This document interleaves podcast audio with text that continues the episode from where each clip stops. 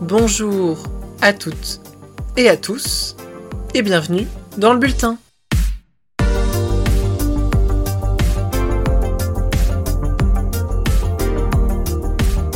Bienvenue dans le deuxième épisode du bulletin saison 2, le podcast qui traite de l'actualité électorale européenne. Dans la continuité de l'épisode précédent, nous restons en Finlande. Le pays connaissait ce dimanche le second tour de son élection présidentielle. Quel a été le choix des Finlandaises et des Finlandais entre une intégration pleine et entière à l'OTAN ou la préservation de leur tradition multilatéraliste En fin d'émission, nous aurons droit à la traditionnelle revue des dramas.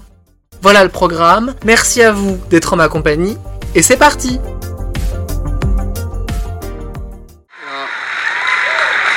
Mä haluaisin kiittää Pekka sua henkilökohtaisesti siitä matkasta, mikä me ollaan yhdessä käyty. Me silloin sen särmin takana siellä Ylellä käteltiin ja vähän taidettiin halatakin, että tämä olisi ollut aika paljon kovempi matka meille molemmille, jos me ei oltaisi hyviä ystäviä, jos me ei toinen toisiamme kunnioiteta. Sä oot yksi hienoimmista ihmisistä, jonka mä oon koskaan tavannut.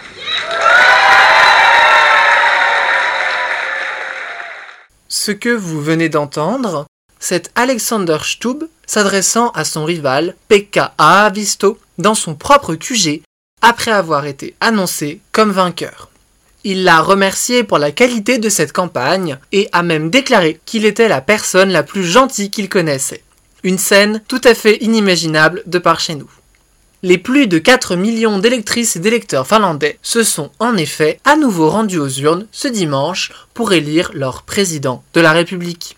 Tout d'abord, un petit rappel des pouvoirs du chef de l'État finlandais ainsi que des résultats du premier tour. Le président de la Finlande s'occupe principalement des affaires étrangères et de la politique de défense. Il dispose également de quelques pouvoirs de nomination et d'un droit de grâce. Le premier tour a vu arriver en tête le candidat du parti libéral conservateur, le coq Alexander Stubb, avec 27% des voix. Stubb est un ancien Premier ministre. Il est suivi de près par Pekka Aavisto, qui, pour sa troisième tentative à la présidentielle, a obtenu un peu moins de 26% des suffrages. Il est quant à lui un ancien ministre des Affaires étrangères. Le scrutin a été marqué par le score inédit du candidat des nationaux conservateurs, terminant à 19%. Mais le second tour se jouera autour des 15% obtenus par le candidat soutenu par le parti centriste. En adéquation avec les pouvoirs du président et dans la continuité du premier tour, la campagne d'entre-deux tours a très largement tourné autour des questions relatives à l'entrée dans l'OTAN et des affaires étrangères plus généralement. Aavisto et Stubb s'accordent sur les grandes lignes. Cependant, les débats ont révélé de claires lignes de différence sur certains sujets. Le plus marquant est sans doute l'accueil d'ogives nucléaires et de troupes otaniennes sur le sol finlandais. Aavisto s'y opposant résolument, tandis que Stubb prône le compromis afin de s'intégrer au mieux à l'OTAN. Une autre différence a pu être trouvée sur la question de l'aide internationale, alors que le gouvernement entend fortement la baisser. Aavisto a été particulièrement vocal sur son opposition à une telle mesure, rappelant l'importance du multilatéralisme dans la lutte contre les autoritarismes. Bien que le président n'ait pas de compétences en matière de politique intérieure, l'actualité a rattrapé cette campagne.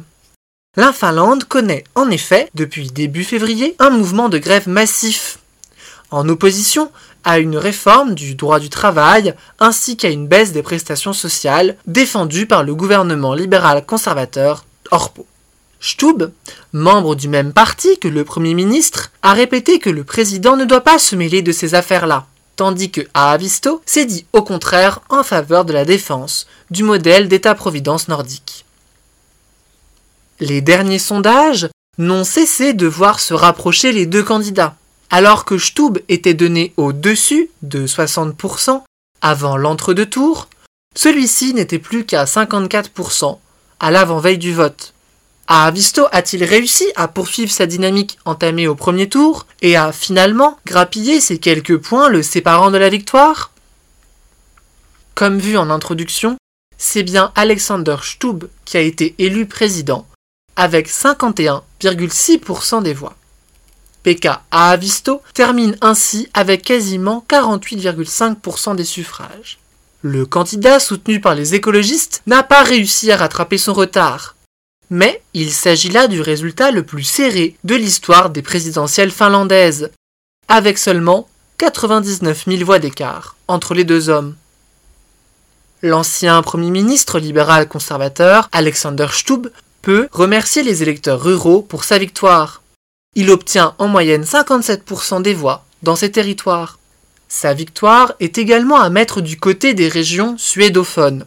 La Finlande possède en effet une importante minorité de langue suédoise, plus de 5% de la population, soit 300 000 personnes.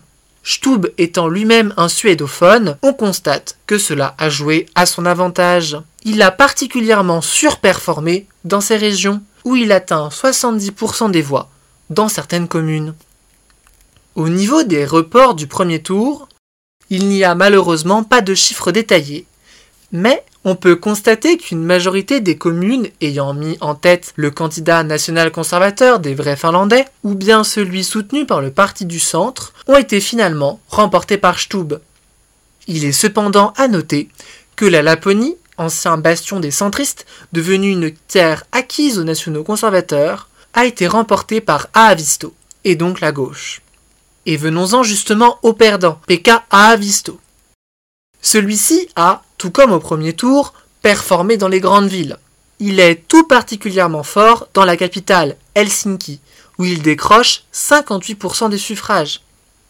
On constate que le candidat écologiste a reçu la majorité des votes enregistrés le jour du scrutin. Peut-être le signe d'une mobilisation de dernière minute en sa faveur, alors que les sondages le rapprochaient toujours plus de son rival. Mais cela n'a pas suffi, comme vous le savez.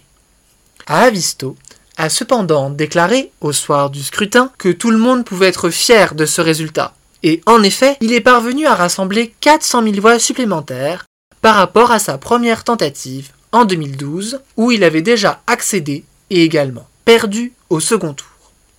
Je voudrais terminer cette analyse par un point qui a sans doute été déterminant dans la défaite de Pekka Aavisto, au vu de ce résultat serré. Les enquêtes d'opinion ont en effet révélé que la deuxième raison pour laquelle certains se refusaient à voter pour lui était son compagnon, c'est-à-dire son homosexualité. C'est donc peut-être tristement le facteur qui l'a empêché de décrocher le poste suprême.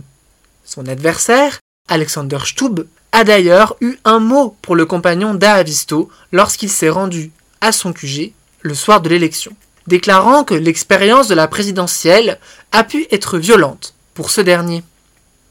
Enfin, dans un tout autre registre, il faut noter la baisse de la participation, qui s'établit à 70,7%, contre quasiment 75% il y a deux semaines. Il s'agit cependant de la participation la plus élevée depuis 2006 à un second tour. Cette baisse est principalement attribuable aux électeurs des vrais Finlandais ayant décidé de ne pas choisir entre les deux candidats. Le président élu prendra officiellement ses fonctions le 1er mars. Il succédera à Saoli Niniste, dont il devrait poursuivre très largement la politique, notamment en termes d'engagement auprès de l'OTAN pour une intégration la plus complète de la Finlande à l'Alliance. Alexander Stubb se veut avant tout le président du Rassemblement, alors qu'un second tour n'a jamais été aussi serré et qu'un premier tour n'avait jamais été autant fragmenté. En résumé, à une courte majorité, les Finlandaises et les Finlandais ont décidé de tourner définitivement la page leur neutralité, en choisissant un président qui organisera leur politique étrangère autour de l'Europe et de l'OTAN, en particulier face à la menace du voisin russe.